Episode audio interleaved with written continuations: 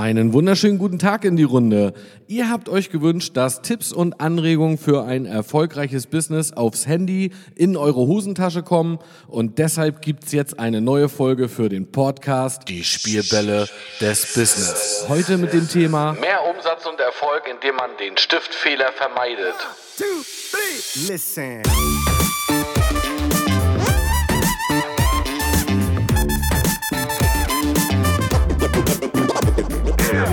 Herzlich willkommen zu dieser neuen Folge. Schön, dass du eingeschaltet hast. Mein Name ist Micha und ich bin Business Coach für Menschen, die sich weiterentwickeln wollen und den Erfolgsgesetzen so auf die Spur kommen.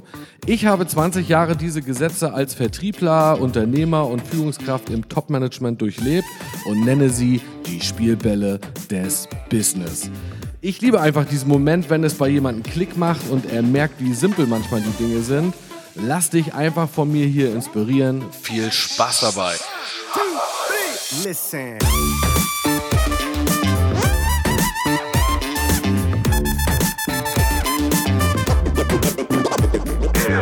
Was haben eigentlich deine Schreibutensilien im Business mit den Kronjuwelen der Königin von England zu tun? Ja, grundsätzlich erstmal nix, aber man kann daraus lernen und etwas ableiten.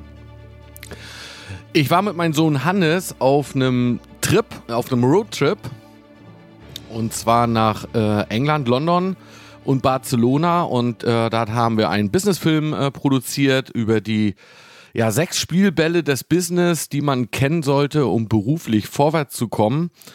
Äh, und wenn du dich da näher für interessierst, wie man beruflich erfolgreicher wird, um mal so alle Spielbälle zu identifizieren, auf die es ankommt, dann gehst du einfach mal auf meine Homepage micha-coach.de, scrollst auf der Startseite nach ganz unten und da gibt's so Empfehlungen und eine Empfehlung ist ein Film für Hannes. Da kannst du dich mal näher informieren.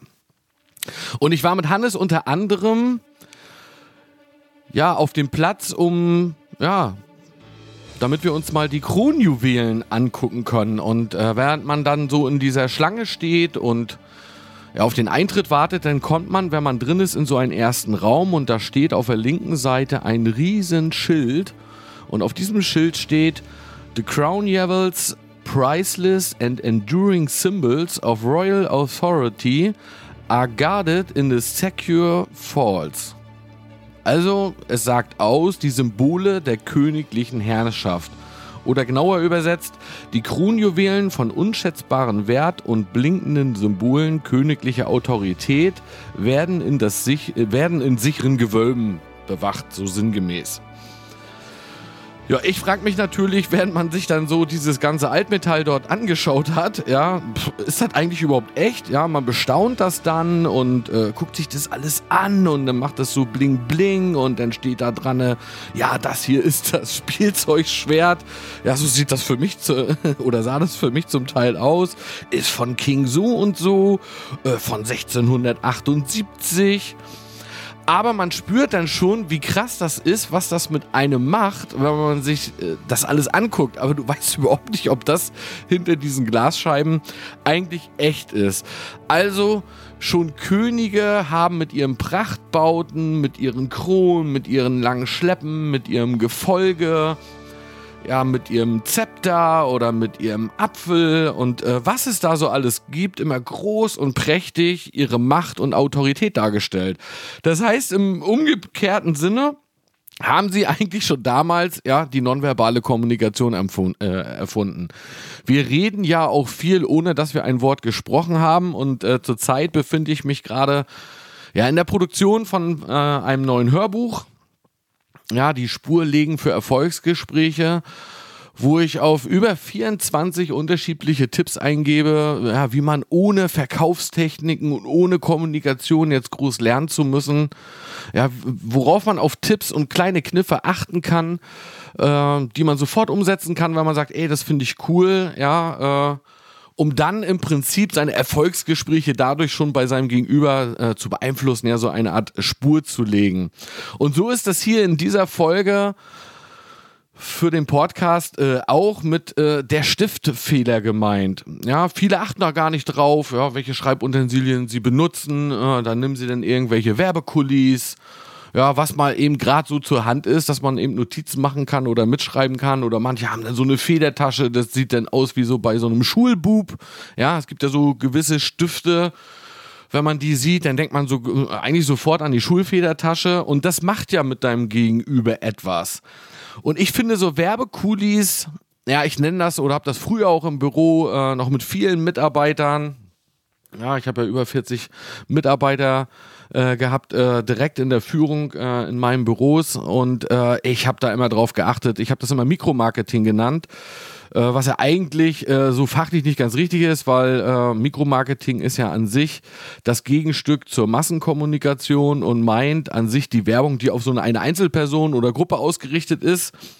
Ja, aber dieses Mikromarketing ist ja optisch fast überhaupt nicht äh, sichtbar, wenn so diese kleinen Schriftzüge und Logos von Firmen auf Kugelschreibern, Feuerzeugen, Schlüsselbändern, Schreibblöcken, ja, oder die berühmten Wandkalender, die man so in allen Büros ja so entdecken kann, wo dann irgendwie von der Partnerfirma oder vom Speditionsunternehmen irgendwie die Firmierung draufsteht. Und das alles ist für mich so, ja, mikro kleines Marketing, das aber an sich eine unbewusste Wirkung auf deinen Gesprächspartner hat.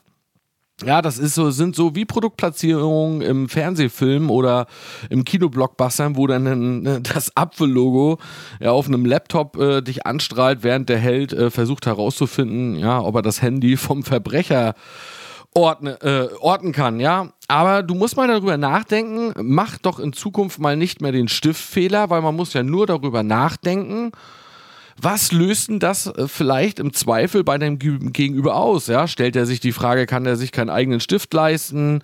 Ja, hat diese Firma, die auf den Stift steht, irgendwie Einfluss auf den Gegenüber? Ist der doch nicht so unabhängig, wie er tut? Ja, mit Stil hat das natürlich irgendwie nicht so viel zu tun, weil stell dir mal vor, die Bundeskanzlerin äh, ja, macht einen öffentlichen Pressetermin, um äh, mit äh, Putin irgendwie eine Unterschrift zu leisten. Äh, da nimmt ja auch keiner einen Werbekuli. Ja, und äh, ja, am besten hat denn dein Schre Schreibstift noch so ein Logo drauf, äh, ja, wo dein Gegenüber vielleicht mal mit dieser Firma oder mit dieser Art von Firma oder Dienstleistung, die dann hinter dieser Firma steckt, irgendwie schlechte Erfahrungen gemacht.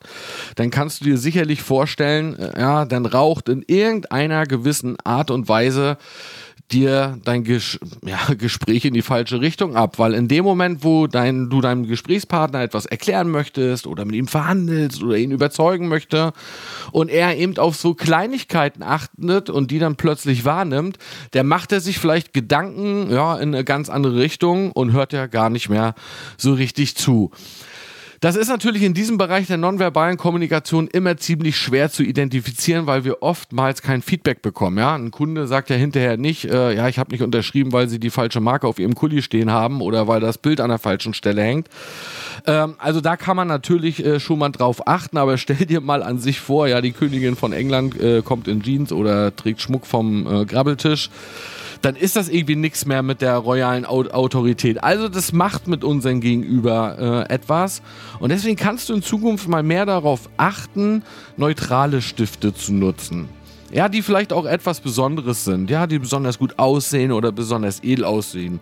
Und das macht übrigens auch Sinn, wenn er etwas teurer und edler ist, denn bei Menschen, die sich jetzt zum Beispiel nicht auskennen, hat das jetzt gar nicht so eine, äh, so eine hohe Wirkung, aber es, er, er nimmt es irgendwie wahr, dass es sich hier um einen edlen und gehobenen Stift handelt. Der muss sich jetzt auch nicht großartig mit Marken auskennen, aber viel interessanter ist ja, ja, wenn du jetzt auf äh, Gesprächspartner triffst, ja, wir nennen das immer oftmals im Business High Potential, ja, mit sehr hohen Einkünften oder in sehr hohen, die selber in sehr hohen Positionen sitzen. Und da kennt man sich schon aus, da weiß man schon, äh, was sind Marken wie Faber Castell, ja, äh, und wann ist das ein ganz normaler Schulstift ja, von dieser Marke oder wann sind das eben die edlen Modelle und äh, wohl eine der bekanntesten Marken im edlen Stiftbereich ja, ist ja auch so eine Firma wie Montblanc.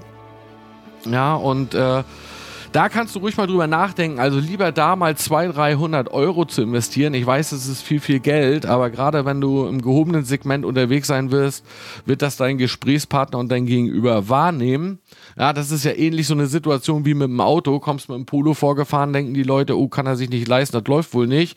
Kommst du wieder mit der zu teuren Karre, ja, das liegt so ein bisschen am Segment. Ich weiß ja auch nicht, was du jetzt beruflich so genau machst und in welchen Sphären du dich bewegst, aber ich kann dir schon mal eins sagen, ein gehobener Stift, um mal bei dem Stiftfehler zu bleiben, macht bei jemandem, der sich nicht auskennt, nichts, also es hat keinen Nachteil, aber wenn du im Premium-Segment plötzlich unterwegs bist, nehmen die Menschen das wahr und haben von dir an sich eine völlig andere Meinung, ja, selbst wenn du vielleicht zum Beispiel auch mal darüber nachdenkst, wieder mit einem Füllfederhalter zu schreiben.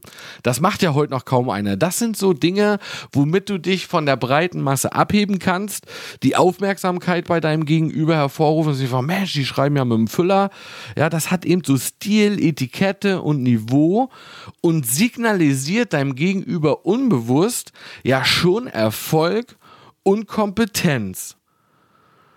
Also Stifte sagen eben auch eine ganze Menge mehr über dich aus, als man oftmals denkt. Denk mal nach. Herzlichst, dein Micha. One, two, three. Listen.